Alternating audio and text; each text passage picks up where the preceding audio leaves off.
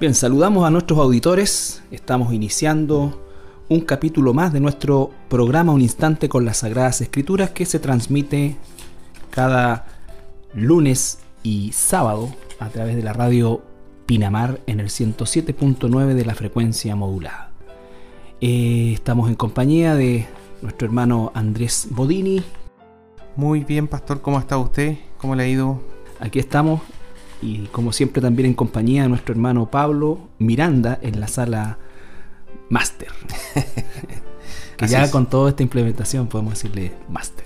Sí, pues ya estamos cada día mejor implementados, gracias al Señor. Bueno, el día de hoy seguimos analizando este capítulo 22 bastante extenso de el, el Evangelio de Mateo. Eh, recién Andresito anotaba el número del programa, estamos en el programa número 97. Eh, por lo tanto, le damos muchas gracias al Señor porque estamos prontos a completar ya 100 programas, lo que significa que vamos a sobrepasar esa barrera eh, con el Evangelio de Mateo, lo que significa a la vez, ¿no es cierto?, que hemos tratado de hacer un estudio lo más sistemático posible dentro de nuestras posibilidades en el espacio de tiempo que tenemos pero eh, lo, importante ha sido que no nos hemos saltado eh, ningún versículo, ¿no es cierto? Quizás no le hemos dado a todo, por supuesto, vuelvo a insistir por el factor tiempo, la profundidad, pero ciertamente hemos cubierto cada uno de ellos. Y el día de hoy vamos a analizar el capítulo 22 del versículo 34 al 40. Al 40 eh, una escena más de esta última semana del ministerio público de nuestro Señor Jesucristo que se realiza completamente en la ciudad de Jerusalén, ya intramuros podríamos decir, en la cual comienza,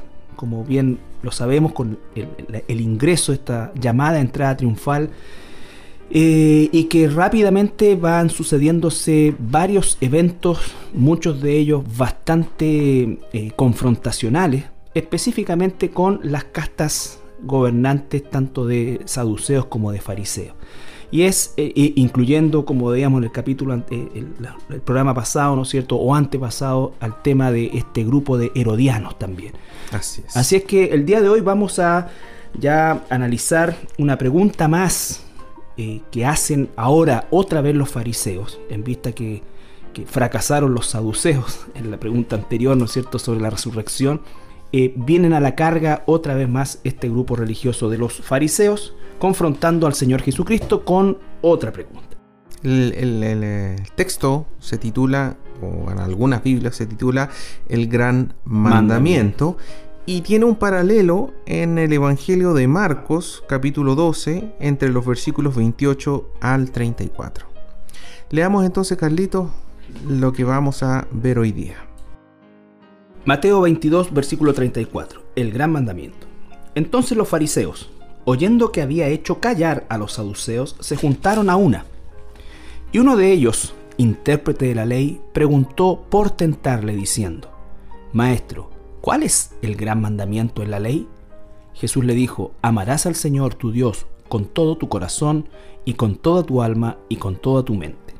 Este es el primero y grande mandamiento. Y el segundo es semejante amarás a tu prójimo como a ti mismo. De estos dos mandamientos dependen toda la ley y los profetas.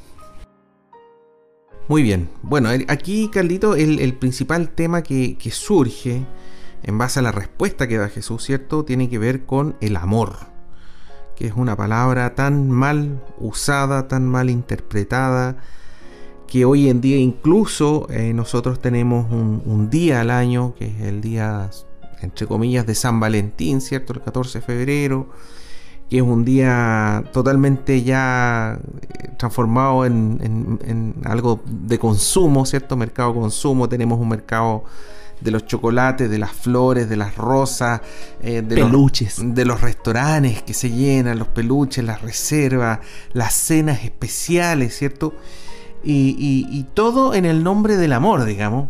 Pero cuando uno va leyendo la palabra, cuando uno va leyendo la escritura, Antiguo Testamento y, Nuevo Testamento, uno se da cuenta de cuál es el verdadero significado de esa palabra, de la palabra amor, y particularmente cuál es el amor de Dios hacia nosotros y cuál es el amor que nosotros debiéramos tener entre nosotros. ¿Mm? Sí, es muy interesante lo que tú dices porque efectivamente el mundo habla del amor. Si pudiéramos nosotros hacer un catastro de las canciones, por ejemplo, que, hablan del amor, que le hablan, le cantan al amor, en fin, sería una infinidad prácticamente incontable.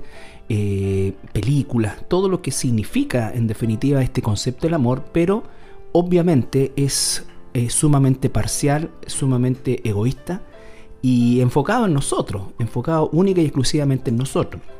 La Biblia da por lo menos tres palabras en el griego para la palabra amor. Eh, cuando se refiere al amor eros, se está refiriendo que es una de las palabras al amor justamente eh, de donde viene la palabra erótico, que tiene que ver con el amor del deseo, con el amor del deseo, el amor filios, ¿no es cierto? También que es de la, de la filia, de ser filial, de ser parte de, que se corresponde principalmente al amor que tenemos a nuestros seres queridos y que ellos nos tienen a nosotros. Y por último está el amor ágape, que es eh, el amor justamente en el que se enfoca el Señor y el que también demanda de nosotros como sus hijos, que es ese amor justamente eh, que no requiere de las dos características anteriores, sino que por el contrario, no solamente no, puede, puede que no existan, sino que sean contrarias, sean personas que mm, a, lo natural nuestro no son dignas, por llamarlo de alguna manera, nuestro amor, y no hay necesariamente un beneficio para nosotros la causa de ese amor. Entonces, eh, el tema del amor es un tema eh, que se, se, compenetra en toda la escritura y tal como decía Andrés, eh, está distorsionado incluso, incluso dentro del mundo cristiano evangélico existe una concepción a veces de, de un amor, en el caso del amor de Dios, con características sentimentales más que escriturales. Entonces, lo, importante de esto es ver qué es lo que dice el Señor Jesucristo respecto a esto. Así es. Bueno, el contexto, como bien mencionabas tú, Carlito, es que esto está ocurriendo el día miércoles de la semana, el que vendría a ser, según el, sistema judío, ¿cierto? La tradición, el cuarto día de la semana, el día miércoles. Y eh, el día lunes nosotros habíamos estudiado cómo Jesús tuvo esta entrada triunfal, ¿cierto? El día martes Jesús hizo la limpieza del templo donde realmente tuvo una reacción que nadie esperaba, que confrontó a los escribas y fariseos porque ellos tenían justamente todo un sistema de ingresos económicos eh, totalmente corruptos, digamos, con estas personas que estaban vendiendo, que estaban haciendo cambios de dinero, etcétera. Ya era, y, para colmo, este es otro tema, digamos. Eh, este era el periodo en que más ganaban dinero. Claro que sí. O sea, en la época PIC. Es la época PIC. Es como si usted, por así decir, en el caso de, Chile, ¿cierto? Nosotros tenemos el 18 de septiembre la, la, fecha de la eh, independencia nacional, ¿cierto? Y aquí hay una fiesta muy particular en Coquimbo que se llama la Pampilla. No sé, es como si en el día, la semana de la Pampilla, por así decir, llegara alguien y dijera, no, sabe que todo esto no corresponde y cierra todos los negocios comerciales, por así decirlo. Exactamente. Y es el periodo donde más se gana en todo el año, donde más ingreso hay, donde la gente que ha invertido, que etcétera, digamos, durante todo el año, que se prepara para esa fecha, etcétera. Imagínense lo que habrá sido el golpe para los escribas y fariseos, así como también los comerciantes, que Jesús haya deshecho, digamos, toda esta cosa corrupta que estaba preparada por, hace mucho tiempo, digamos. Entonces, es ahí que esto ocurrió el día martes, el día miércoles en la mañana apenas llega Jesús, por lo mismo es confrontado con los escribas fariseos diciéndole con qué autoridad él hace estas cosas, hace los milagros y también esta, esta limpieza del templo. Jesús los confronta, ¿cierto? Eventualmente los hace callar y, y luego da estas tres parábolas que vimos nosotros, parábolas donde dice que ustedes son como el hijo que dice que va a obedecer pero no lo hace, ustedes son como el que arrienda una granja y luego a la hora de pagar el uso de esa granja matan a los siervos del dueño y finalmente al hijo. Y también les dice ustedes son como estos invitados a una boda que se niegan a asistir y finalmente quedan excluidos de esta boda, ¿cierto? Y luego vemos preguntas. Después de, de, esas tres parábolas, ¿cierto? Donde lo escribe fariseo, claramente dice ahí la escritura que intención. Entendieron que se trataba de ellos también. Así que se sintieron heridos. Se juntaron, dice, y empezaron a preparar estas preguntas que probablemente ya las tenían preparadas de antes y tenían, tenían que entre ellos ponerse de acuerdo cuál era la que iban a, lanzar a Jesús. Primero le hacen una pregunta sobre el tributo al César, si es, lícito o no es lícito, ¿cierto? Y, Jesús deja las cosas muy claras.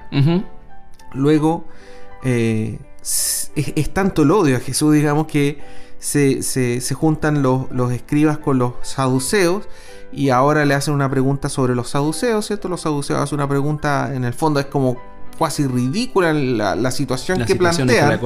Claro, pero en el fondo también para dejar en ridículo esto de la resurrección de los muertos al final de los tiempos.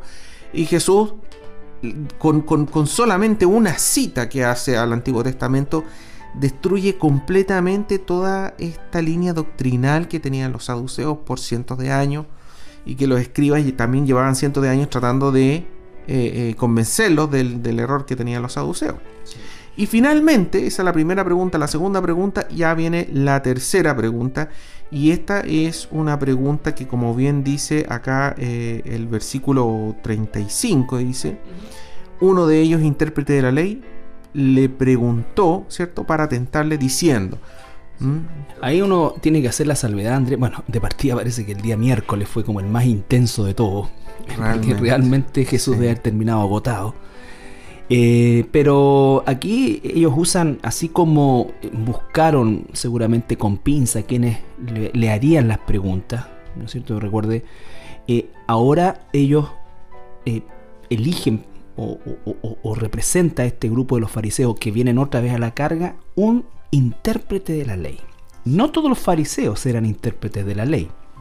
¿ya? por lo tanto, estamos hablando acá de un hombre erudito un hombre erudito que de alguna forma, como el deseo de, la pregunta no era sano tampoco, porque claramente dice que buscaban tentarle otra vez, eh, les hace esta pregunta en relación justamente a la ley. Van a probar a Jesús ahora en relación a la ley. Fíjate, Carlito, que la palabra original usada en el griego ahí es nómicos. Nómicos. Y es la única vez que Mateo utiliza esta palabra. Siempre él ha utilizado la palabra escriba. ¿Ah? Porque los escribas eran aquellos que transcribían la ley, que estudiaban la ley, que enseñaban la ley, interpretaban la ley.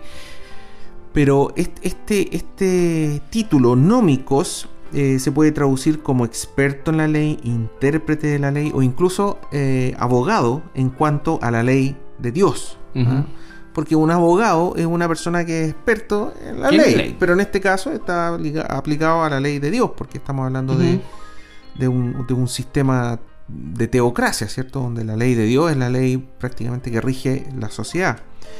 Eh, entonces es una persona especial que viene ahora. Ahora, otro punto destacable, digamos, el versículo 34 dice, oyendo que había hecho callar a los saduceos, que es un detallito bien importante en realidad, eh, que, la palabra ahí griega es feemo, feemo, y que quiere decir poner bozal, enmudecer. Es decir, los saduceos, después que Jesús los confrontó y le dijo, ¿acaso no conocen? ¿Acaso no han leído? ¿No han visto que dice que Dios es Dios de Abraham, Isaac, Jacob, Dios de vivos, no de muertos? Dios es un Dios de vivo y no de muerto. Eh, realmente los saduceos querían seguir hablando, pero se vieron forzados a callar porque se dieron cuenta cómo Jesús, con una oración, echó por tierra toda su teología.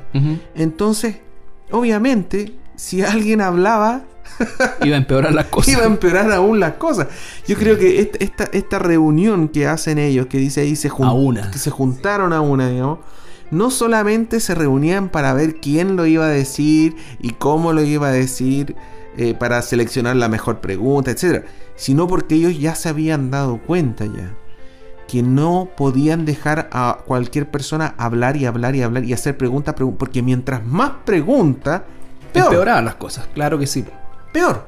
Por lo tanto, ellos tenían que, como bien decías tú, elegir con pinza a la persona, elegir con pinza la pregunta y dar orden de que nadie más hablara. Partiendo de la base de que no, no, olvidemos que esta gente era una gente erudita, o sea, no estamos hablando de gente básica desde el punto de vista de su formación, o sea, son gente eh, sumamente preparada eh, realmente personas también inteligentes, eh, pero que obviamente frente a Jesús todo eso queda reducido a nada y, quedan de manifiesto lo, imposible que es que Jesús sea siquiera movido de su condición por causa de cualquier trama que se, que se teja en relación a él. Y estaban obligados, Carlitos, a juntarse. ¿eh? Lo que hemos leído ahora, fíjate que los escribas y fariseos se tuvieron que juntar con los herodianos y con los saduceos. O sea, eh, eh, es como este dicho, el enemigo de mi enemigo es mi amigo. amigo ¿Ah?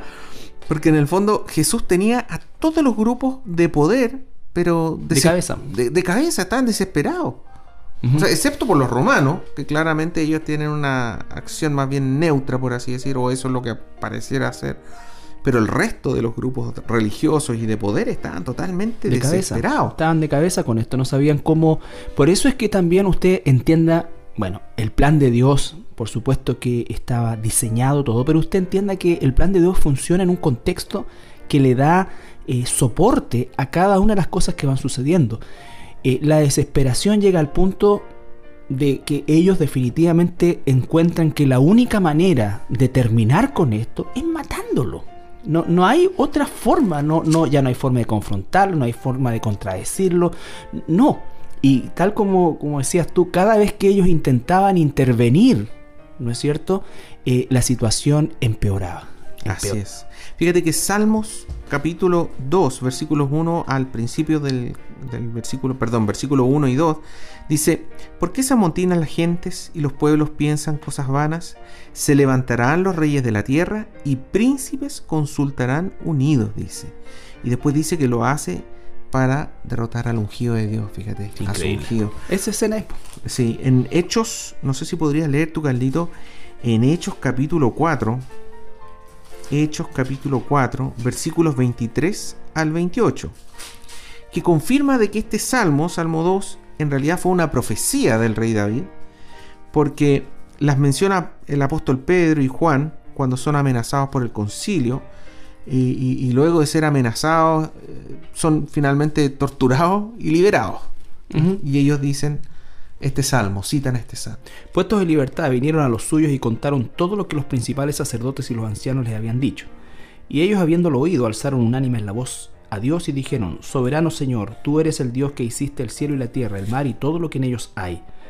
Que por tu boca David tu siervo dijiste, ¿Por qué se amotinan las gentes y los pueblos piensan cosas vanas? Se reunieron los reyes de la tierra y los príncipes se juntaron en uno contra el Señor y contra su Cristo. Porque verdaderamente se unieron en esta ciudad contra tu santo Hijo Jesús, a quien ungiste, Herodes y Poncio Pilato con los gentiles y el pueblo de Israel, para hacer cuanto tu mano y tu consejo habían antes determinado que sucediera.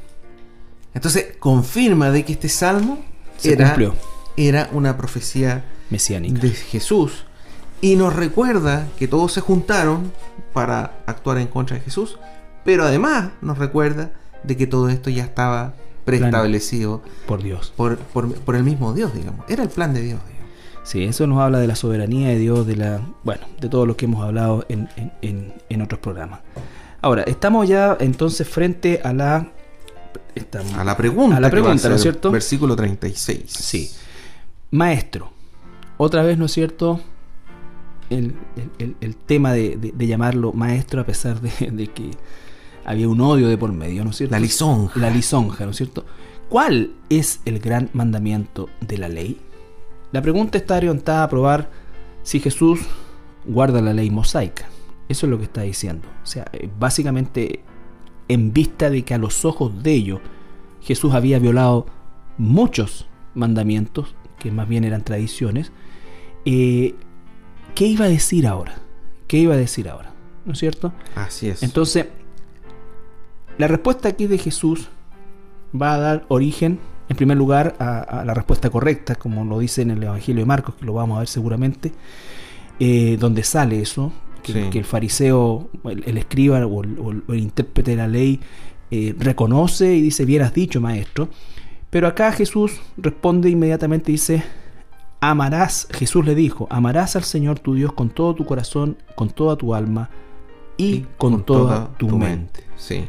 Este, este, tema que mencionaste tú, Carlito, la religiosidad de los judíos, es algo que yo creo que la mayoría de los cristianos que no conocemos mayor antecedente sobre las costumbres judaicas eh, de esa época, por lo menos, y la actual, pero por lo menos en esa época, eh, es importante que la gente sepa que habían, eh, según algunos registros, 613 leyes. 613 leyes, que es, escuche bien, el total de letras en hebreo que forman parte de los 10 mandamientos. Es decir, los 10 mandamientos que nosotros encontramos en Éxodo 20 y Deuteronomio 5, creo que es. Deuteronomio 5. Eh, esa, eh, al escribir esos 10 mandamientos, ¿ya? todo ese texto tiene 613 letras. Y los judíos esto, es, un invento de ellos. ¿ah? Y claro, cada letra era un mandamiento. Entonces empezaron a buscar en el Antiguo Testamento. Menos mal que no hicieron un acróstico. ¿eh? e hicieron, e hicieron una ley por cada de una por cada una de estas letras, ¿cierto? Ahora, ellos dijeron de que de esas 613 habían 248 leyes positivas que se supone que es una por cada parte del cuerpo humano. Vean lo rebuscado que es esto. Y el resto, que son 365 leyes, era una ley por cada día del año. Entonces, imagínense, 613 leyes. ¿Quién se podrá acordar de estas 613 leyes? Entonces, además hicieron otra división, que habían algunas que eran las leyes livianas, que serían más o menos opcionales que no eran tan, tan obligatorias, y las pesadas, las leyes pesadas o obligatorias que ellos tenían que cumplir. Todo esto es el ejemplo del legalismo, pero ya al máximo. ¿Ya? Y es algo que el ser humano en general tiene una tendencia a irse por, Fíjate que estas 613 leyes, eh, sin duda alguna, el día de hoy son muchos más. Son muchos más. ¿Por qué? Porque se han agregado, tal como dices tú, para esa época esto ya era absoluto absolutamente terrible. Eh, pero en la época actual, eh, debido obviamente al tipo de, vida que, se vive, ¿no es cierto? En ese tiempo no, existía el tipo de vida que vemos hoy con, qué sé yo, con televisión, con esto, con esto. Ellos tienen leyes para ver televisión, tienen leyes para escuchar radio, tienen leyes para andar en, la locomoción colectiva. Tú me contabas, Carlitos, que ellos, por ejemplo, para el día de reposo, ellos cortan el papel confort o sea tienen leyes para el papel confort leyes para el papel higiénico leyes leyes papel higiénico para no hacer eh, para no hacer publicidad gratuita. Sí entonces eh, no es algo que, se mantiene siquiera sino que está hoy día exacerbado al máximo al máximo. al máximo a mí algo que me llama la atención Carlito es que las, las sociedades tienden a ir aumentando cada vez más el número de leyes que las rigen ¿ah? y eso hace también que las personas sean cada vez más esclavas. En el caso de Estados Unidos, por ejemplo, yo estaba viendo un programa el otro día de la cantidad de leyes que ellos sacan diariamente, y, gigantesco. Eh, y eso le da un poder tremendo al gobierno, porque en el fondo tú necesariamente vas a romper una ley. O sea, son tantas que necesariamente vas a romper. Entonces el día de mañana, si el gobierno te quiere atacar por A, B, C motivo, tiene hacerlo. ¿ah? Tiene como hacerlo. Sí. Eh, y yo creo que nosotros no estamos eh, como país lejos de eso. O sea, todas las legislaciones que se hacen, veía hoy día, ¿no es cierto?, cómo estaban aprobándose o dándose a conocer estas leyes acerca de, los inspectores municipales en Santiago, que para hacer, pareciera que era solamente para el tema de los vendedores ambulantes, pero es, para cualquier ciudadano. O sea, tú, cualquier cosa eh, vas a ser, puede ser penalizado ahí. Bueno, los judíos lo que hacían ellos básicamente era eh, restringir a la gente, eh, Ponían esclavizar, claro, cargas que ni ellos mismos podían llevar, porque ni ellos mismos sabemos que cumplían estas leyes. Ahora, esto no eran todos los judíos. No. Los saduceos tenían otra visión. No, los saduceos eh, eran, bueno, ellos eran considerados no, más que liberales, eran, eran considerados disolutos en su, en su actuación por parte de, los, de los fariseos. Pero los saduceos contaban con, los recursos, contaban con, los contactos Y por lo tanto ellos eran mucho más romanizados, por llamarlo de alguna manera, Mm. que, que los fariseos. Pero aquí lo que querían ver era si Jesús contradecía alguna de estas leyes. Ese era su, su el motivo por el cual hicieron esta pregunta. Y tenemos no solamente a los fariseos, sino que cabe recordar que los saduceos que estaban ahí también iban a aceptar una respuesta solamente si provenía del Pentateuco. Ellos solamente aceptaban los primeros cinco libros de- Mosaico. de- y mosaico, que ese es otro tema. El- Sí. la- la- la- La idolatría a Moisés. realmente ellos que tanto luchan con la idolatría, realmente tenían una idolatría con Moisés. O sea, para ellos era eh, la máxima figura. En el caso de los saduceos, eh, hasta el día de hoy, yo diría que la gente que religiosa el día de hoy en Israel eh, es más saducea que farisea, porque para ellos el rey David eh, no tiene una connotación, es como una connota- es como que nosotros habláramos del Bernardo Higgins de, de Israel, de alguna manera. Eh, pero Moisés es intocable, Moisés es intocable, o sea, el culto a Moisés, ellos tienen un féretro que le llaman la tumba de Moisés, donde la besuquean todo el día, que es una cuestión, eh, Está brillosita la tumba. eh, claro, de partida eh, no sé qué cuerpo, porque es una cosa que mide como 5 metros, y la hicieron de ese tamaño para que más gente pueda tocarla. Sí, Eh, pero la Biblia deja claramente que, que el nadie cuerpo- encontró que el cuerpo de Moisés. cuerpo de Moisés nadie sabe Claro. dónde está, porque Entonces fue ese- Dios quien lo enterró, dice. Exactamente, entonces, y bueno, pero te decía eso porque el- este, esta idolatría a Moisés permanece hasta el día de, hasta el día de hoy. O sea, Mm. es, es increíble. Tú no puedes no- ni sacarte fotos, nada, nada, nada, una cuestión, un, un lugar sacro, un lugar sacro. Mira la, la sabiduría del Señor que no permitió que nadie lo enterrara, ¿Te ni nadie imaginas, viera eh? sus huesos. ¿Te O sea, imaginas? la tumba de Moisés porque está la tumba de Abraham. O sea, si llegaran a encontrar los huesos de Moisés, imagínate. Sí, imagínate, o sea, es porque está la tumba de Abraham, está la tumba de David, pero no existe esa idolatría, pero sí con Moisés. Y no Mm. tienen ni tumba, ni cuerpo, ni tienen idea del lugar. Mira tú, mira tú. Bueno, vamos al versículo 37 y 38, Carlito. Jesús les dijo, amarás al Señor tu Dios con todo tu corazón y con toda tu alma y con toda tu mente. Este es el primero y grande mandamiento. Y ahí, bueno, si vamos a Marcos, vamos a encontrar el paralelo, como decías tú, que es sencillamente a decir que el escriba respondió en Marcos capítulo 12, 32. Entonces el escriba le dijo, bien maestro, verdad, verdad has dicho. ¿Ya? Pero no contaba con lo que iba a decir Jesús a continuación.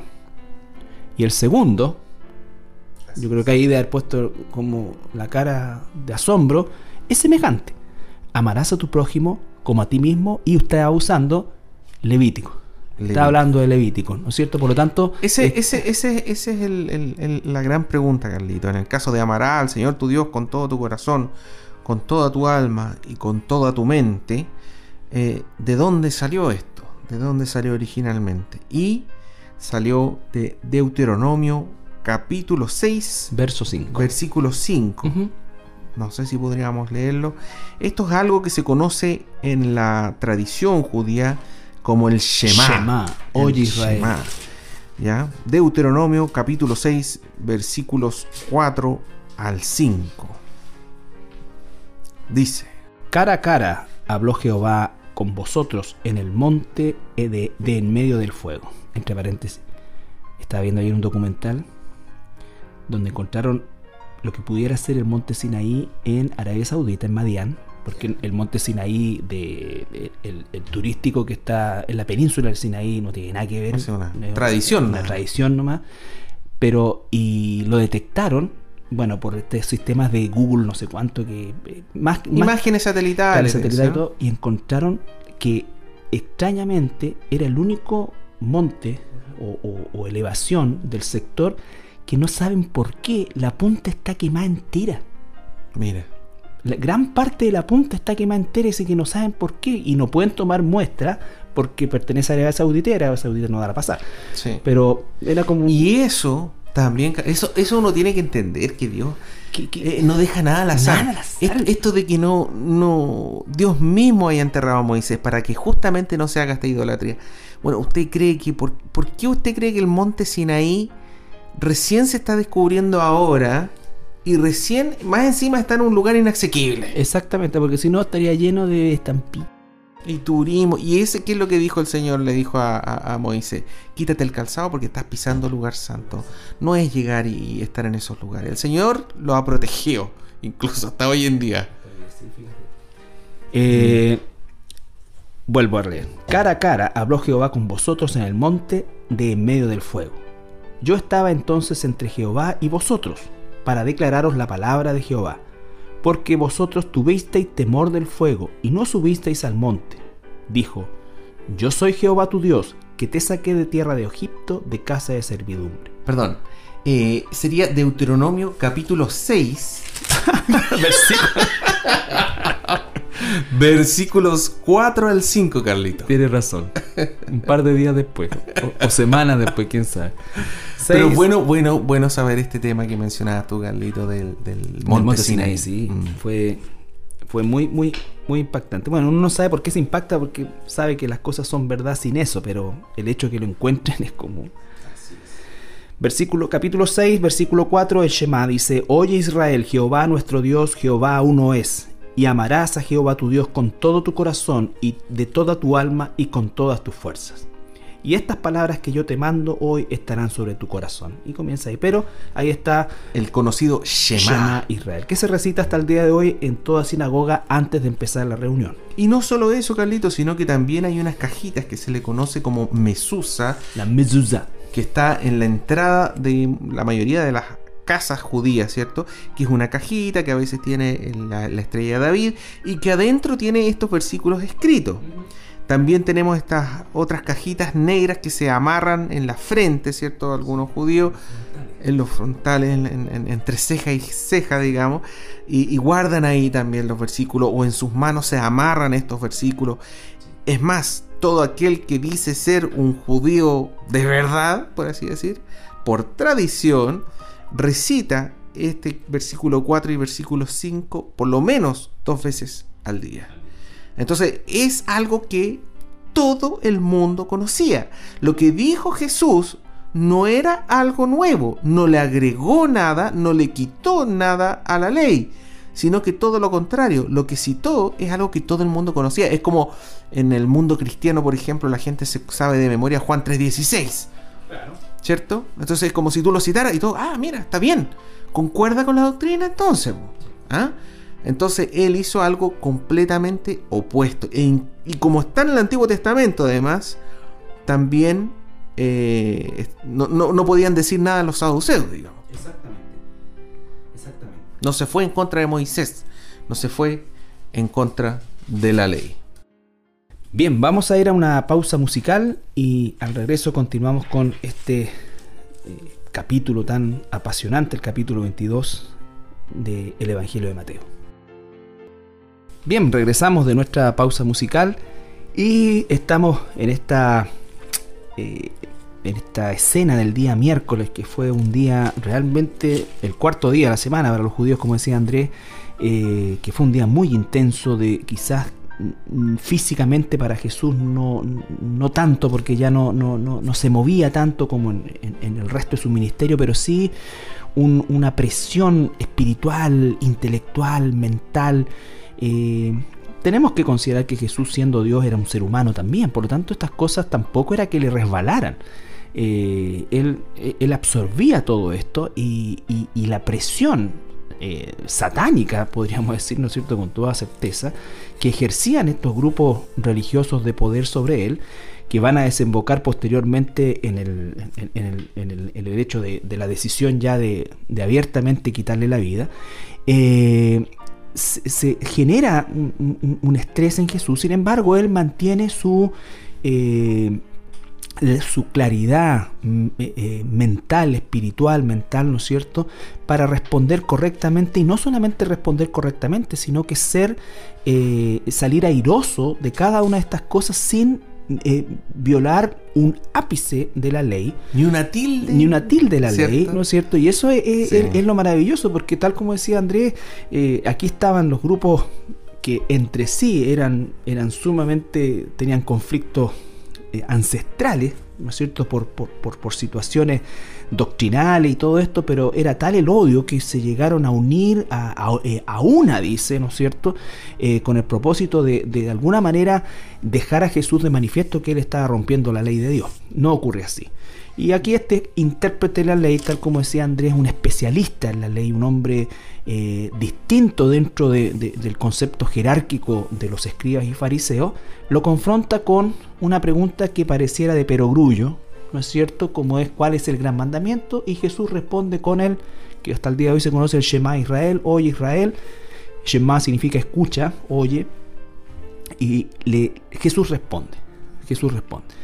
No rompió la ley Jesús. En absoluto. Fíjate que en Mateo 5:17 Jesús partió diciendo, no penséis que he venido para abrogar la ley por los profetas. No he venido para abrogar, sino para cumplir. Y esa palabra cumplir, me acuerdo que eh, cuando estudiamos esto, porque es Mateo 5, eh, vimos que esa palabra significaba no solamente cumplir con, eh, por así decir, piquear la ley, o sea, cumplirla en su expresión mínima, sino que significa llenar hasta el tope, llenar hasta el borde. ¿ah? Y eso es algo que Jesús hizo, así como cuando, por ejemplo, eh, el mandamiento decía no matarás. Luego Jesús dijo que cuando uno piensa, piensa o, siente odio, o tiene un odio, o, incluso insulta con, un garabato o llama al prójimo, al prójimo, eh, tú lo estás asesinando en tu corazón. Y eso es lo que, lo que dice ahí cumplir esa palabra de llenar hasta el tope. O sea, no solamente tiquear y decir, no, yo no he asesinado a nadie, sino lo que dice Jesús es, pero tú has asesinado a alguien en tu corazón, le has deseado el mal a alguien, has tenido en tu corazón rencor, no perdonar a esa persona o, insultarla.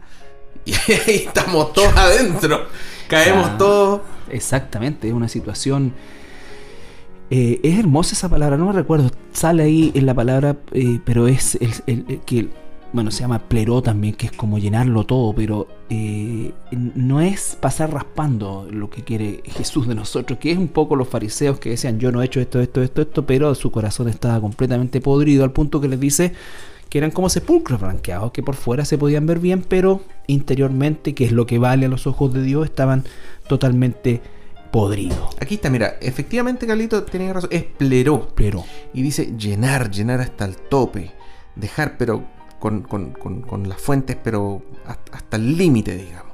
Y por eso es que es tan importante, bueno, perdón que me, me, salgo un poco, pero es, es tan importante que esa es la razón por la cual la salvación no es por obras nuestras. Porque ¿quién de nosotros puede llenar esa medida? Nadie. Nadie puede cumplir, esa, medida. esa medida. ¿Me entiendes? Probablemente podemos eh, reprimir una parte, pero no, no cumplimos la medida que Dios demanda para el perdón. Dios no, no, no, tal como decías tú, no, no, no, no se conforma con un ticket o con un cuartito. Claro, cumplí, listo. no. Pasé con un 4. Exactamente. Pasé con un, un 396. para las cuatro décimas para arriba. Exactamente. Así, eh, no, es hasta el tope, hasta lleno. Y bueno, la respuesta de Jesús se enfoca en el amor, ¿cierto? Lo que aparece en Deuteronomio 6, 4 al 5. Dice, amarás al Señor tu Dios con todo tu corazón y con toda tu alma y con toda tu mente y en el Evangelio de Marco agrega y con todas tus fuerzas.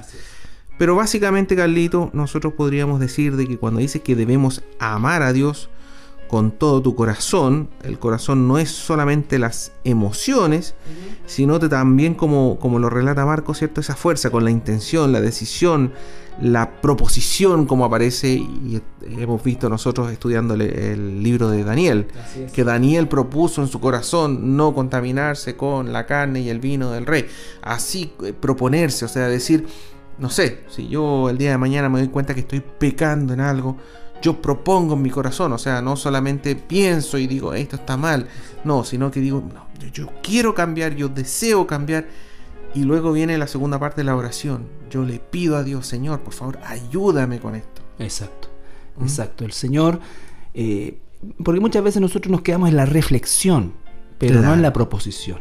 Claro, entonces eso sería más bien la mente, el intelecto, lo, donde están nuestros razonamientos, nuestras, formas, nuestros pensamientos, ¿cierto? La inteligencia, esa es nuestra mente. Eh, y no nos debemos quedar solamente en eso. O sea, en realidad es todo junto, digamos. O sea, no es ni la mente por su lado, ni el corazón por el otro lado, ni tampoco es el alma, lo que dice ahí, por, por, sí sola, ¿cierto? El, alma, el alma cuando, cuando aparece sola muchas veces se refiere a las emociones, como por ejemplo en Mateo 26, 38, cuando Jesús está en el Getsemaní, ¿cierto? Y dice, mi alma está muy triste hasta la muerte tiene que ver un poco con los sentimientos. Entonces, no es solo sentimiento, es sentimiento. Debemos amar a Dios con nuestros sentimientos, con nuestra mente, con nuestro razonamiento y también con nuestro corazón, ¿ya? Que es, nuestra eso es lo que, convicción. Lo que es tan importante entender que uno no... Por eso se llama el fruto del Espíritu, porque es, es algo que es un paquete completo, si lo pudiéramos ver, y no es una, claro, no es una cosa eh, en función de otra. O sea, el crecimiento del cristiano en, lo espiritual va siempre de manera eh, armónica cada uno de los aspectos eh, creciendo. Solamente por poner un ejemplo, tonto a lo mejor, pero si usted tiene un niño pequeño y de repente ve que una mano le empieza a crecer más, más, más, más, más que la otra, obviamente significa que hay algo malo. ¿Por qué? Porque el crecimiento es un proceso eh, ordenado también. Armónico. armónico. armónico. Tiene que ser armónico. En el caso de la mente, a mí me interesa mucho, Carlito, porque a los, a los pequeñitos eh, me ha tocado enseñarles y muchas veces les recalcamos eso. Que por costumbre a veces se les enseña a los niños y por costumbre también de la, del catolicismo romano, digamos, existe este concepto de la fe ciega. Ah, sí. Y que Dios jamás, jamás lo ha exigido. Dios exige fe, pero no fe ciega. Él dice, en virtud de las cosas creadas, nosotros sabemos y podemos ver el poder de Dios y tantas otras cosas que son invisibles, pero no en forma ciega. Entonces es importante que, los pequeñitos eh, no solamente crean porque uno le dice, porque uno lo cuenta, no, que ellos lean, que estudien, que investiguen. En el caso del creacionismo, veamos qué, tan compleja es la vida, cuáles son las probabilidades realmente de que las cosas eh, surjan como surgieron. La otra vez estaba viendo un programa de la complejidad de estos eh, peces que están en muy alta profundidad, digamos, a estos que viven en la total oscuridad, que tienen unos sistemas de bioluminiscencia, que, alojan bacterias, o sea, tienen una microfauna metida dentro de su mismo organismo y que ellos dependen para poder funcionar como señuelo, señuelo para atrapar peces, o sea, todas estas cosas que son pero tan complejas. Bueno, ¿y cuál es la sofisticada? Súper sofisticada. ¿Cuál es la probabilidad de que eso haya surgido en forma espontánea a través de una serie de eventos netamente aleatorios? Aleatorios, ah, casuales, ¿no? Claro, o sea, ya existen las mutaciones, sí existen las mutaciones. Ya veamos qué porcentaje de las mutaciones efectivamente se ha, ha comprobado la ciencia de que son beneficiosas. Ya, perfecto. ¿Y qué porcentaje de las mutaciones agregan complejidad al organismo?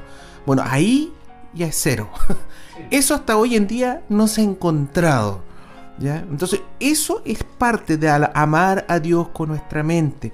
Eh, cuando nosotros amamos a Dios con, con, este concepto de nuestra mente, nuestra alma, nuestro corazón, o también con nuestra fuerza, eso en el fondo nos eh, va transformando en personas que no van a ir tras una doctrina eh, como cualquier viento de cualquier viento de exactamente son personas que, están eso que tú dices Andrés es tan importante y, y, por qué porque eh, esta esta expresión está vigente para nosotros. Nosotros Jesús le está diciendo digamos que de estos dos mandamientos depende todo la ley los profetas todo todo eh, porque efectivamente esa disociación que, se ha pretendido con la religión, que cambia eh, este conocimiento y este, y este, este reconocer eh, de Dios, ¿no es cierto?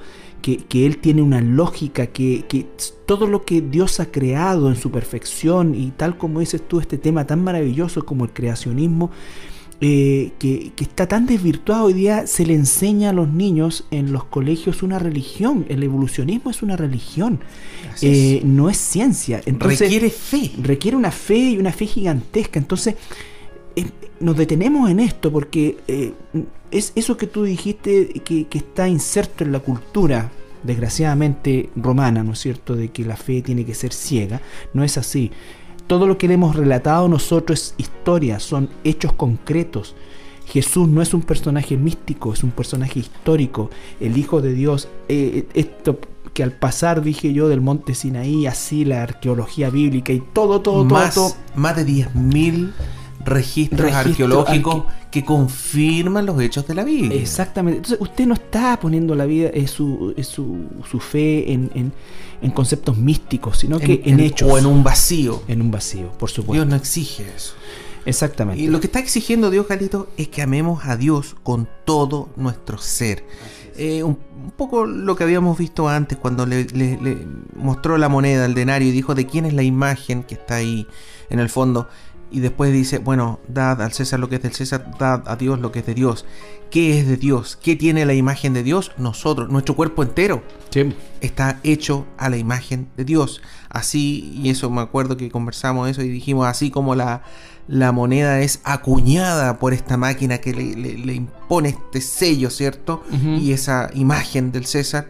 Bueno, nosotros fuimos acuñados por Dios y por lo tanto le pertenecemos a Dios. Y cuando dice dada a Dios lo que es de Dios, es que nosotros debemos entregarnos en forma íntegra. Así como dice Romano, que, nuestro, que nuestra entrega es el, es el verdadero culto racional, ¿no es cierto? Que todo nuestro cuerpo, todo nuestro ser es el culto racional, no, ese, es, no es segmentado. Efesios 6:24 dice, la gracia sea con todos los que aman a nuestro Señor Jesucristo con amor inalterable. Amén, dice. Entonces, ese es el tema, Carlito, el, el, amor de Dios, lo que se nos exige a nosotros. Y versículo 30. Y que por lo demás ah, es puesto por Dios. O sea, eh, eh, cuando nosotros nacemos como hijos de Dios, tal como lo veíamos en, en, el estudio, ¿no es cierto? Él nos ha dado todo lo que necesitamos para la vida y la piedad. O sea, la, la palabra piedad es la devoción a Dios, la vida a Dios, ¿no es cierto? La vida eh, la nos ha sido dado. Ese, ese amor Dios nos lo ha dado. Nosotros, eh, por eso es que cuando desconocemos, comenzamos a amar a Dios con nuestro amor natural. Y nuestro amor natural es un amor eh, emocional, es un amor sentimental, es un amor que depende de mucho de las circunstancias. Eh, y no es la forma en que amamos a Dios. La forma como debemos amar a Dios es con el amor que Él ha puesto en nosotros por medio del Espíritu Santo. Es el amor agape. agape exactamente. Esa, esa, esa, palabra amor que aparece acá en Mateo 22 es el amor agape. En griego es agapao, ¿cierto? O agape.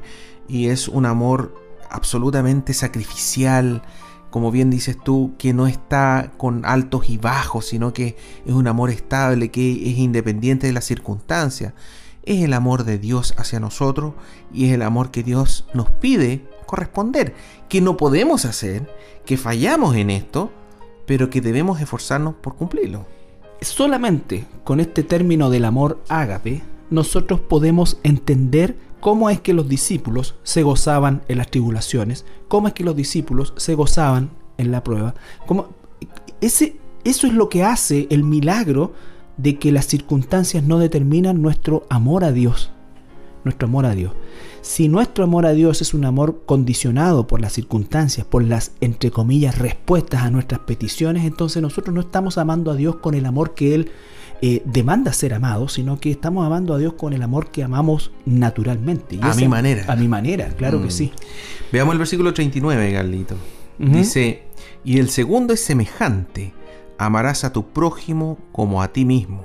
De estos dos mandamientos depende toda la ley y los profetas. Acá Jesús los, los mata, en primer lugar, porque utiliza, eh, en el sentido figurado, por supuesto, eh, con, eh, en primer lugar, utiliza un pasaje del Levítico 19-18, ¿no es cierto? Pero aquí a los judíos los coloca en, en, en, en, una, en un aprieto. Porque, entre la espada y la pared. Entre la espada y la pared. ¿Por qué? Porque para los judíos el concepto prójimo era bastante reducido, bastante reducido mm. y, y, solamente circunscrito a eh, un grupo específico de su familia, sus su, su correligionarios, podríamos llamarlo, ¿no es cierto? Y tenían una concepción absolutamente despectiva eh, de odio, de separatismo hacia todos aquellos que no eran de los suyos. De hecho, en una circunstancia le preguntaron, ¿y quién es mi prójimo? Exacto. Y Jesús le entrega La famosa parábola o historia del samaritano. del samaritano, que en el fondo les da a entender de que hasta tu enemigo es tu prójimo. Así que, como bien dices tú, Carlito, los puso entre la espada y la pared. En el fondo, el segundo mandamiento es semejante en naturaleza, es semejante en, el estilo y es semejante al primero porque todo ser humano, todo ser humano fue creado a imagen y semejanza de Dios. Yo no puedo estar amando a Dios y aborreciendo a un hermano, ni siquiera a uno. No puedo. Si quiero amar a Dios, tengo que amar a mi prójimo. Y exactamente lo que dices tú, aquí sí cuenta el hecho de que el- la raza humana o el género humano eh, tiene esa dignidad dada por la imagen de Dios y entonces ni aun aquellos que son nuestros, entre comillas, eh, enemigos, ¿no es cierto?, pueden constituirse eh, elemento o, o- factor para nuestro odio. Aún aquellos que, que aborrecen la escritura, aún aquellos que no, no aman a Dios, aún aquellos que no son cristianos, no pueden ser, A los satánicos. ah, claro, ni siquiera eso. a Entonces, los que a veces se nos acusa, los homosexuales. ¿no es cierto? Nada de eso. No podemos aborrecerlos. No. A nadie. No. Todos somos de un mismo linaje, dice la escritura. Y eso echa por la borda todo tipo de racismo a todo esto. Exactamente. ¿Ah? Todos somos de un mismo linaje. Todos proveni- provenimos Provenimos del mismo linaje. del mismo linaje, de Adán y Eva, y luego de Noé, sus tres hijos, Sem, Cam y Jafet, y sus respectivas esposas. Por lo tanto, todo ser humano fue creado a imagen y semejanza de Dios. Y por lo tanto, no puedo estar con mi mente o mis labios adorando a Dios y esa misma mente o labios aborreciendo al prójimo. Así es. Situación que por supuesto eh, implica una dificultad para, para los fariseos en este caso, los religiosos, y para nosotros también el día de hoy, que solamente se puede, solamente se puede solucionar si es que el Señor nos concede eh, su Espíritu Santo y a través de esa, de ese nuevo nacimiento nosotros amamos al prójimo, amamos al prójimo. Sí, este- esto que acabamos de leer, Carlito, por un lado nos demuestra la divinidad de Jesús. O sea, Jesús no se retiró a meditar en la pregunta, que era la pregunta, ¿cierto? Eh, no se demoró, eh, no sé, un día, un mes, una semana, una hora, ni siquiera un minuto. Llegó y respondió. Como dice la escritura, con una autoridad que solo proviene de Dios, digamos. Por lo tanto, nos, nos- nos respalda una vez más esta fe no es ciega. Aquí te podemos tener fe de que Jesús es Dios por la forma, por lo que dijo y cómo lo dijo. Y por otro lado, como bien decías tú, Carlito, demuestra lo imposible que es cumplir estos dos mandamientos. Así es. Nadie puede cumplirlo. Como dice Romanos 3:23, por cuanto todos pecaron y están destituidos de la gloria de Dios. Y como dice también Romanos 3, 9 al 12, ¿qué pues somos nosotros mejores que ellos? En ninguna manera, dice el apóstol Pablo, pues ya hemos acusado a judíos y a gentiles, que todos están bajo pecado, como está escrito, no hay justo ni aun uno, no, hay, quien, entienda, No hay quien busque a Dios. todos se desviaron, a A una una. se hicieron inútiles. No hay quien haga lo bueno, no hay ni siquiera uno. Uno. Y nosotros no somos la excepción. Así es. Bien, vamos a nuestra última pausa musical, ya para ir despidiendo el programa de hoy. Bien, ya finalizamos el capítulo de hoy. Esperamos, como siempre, provocar, eh, en el buen sentido de la palabra, en ustedes el deseo de escudriñar la escritura, de buscar al Señor, ¿no es cierto? De conocerle por medio de la escritura y de ayudarse en la medida de sus posibilidades, ¿no es cierto? Y a través de estos, de estos estudios que, que estamos llevando adelante, como les decía ya, masticando y tocando el programa número 100. Así es que le agradecemos como siempre su sintonía y esperamos en el Señor eh, poder volvernos a encontrar en el siguiente programa. Muchas bendiciones. Que el Señor les bendiga.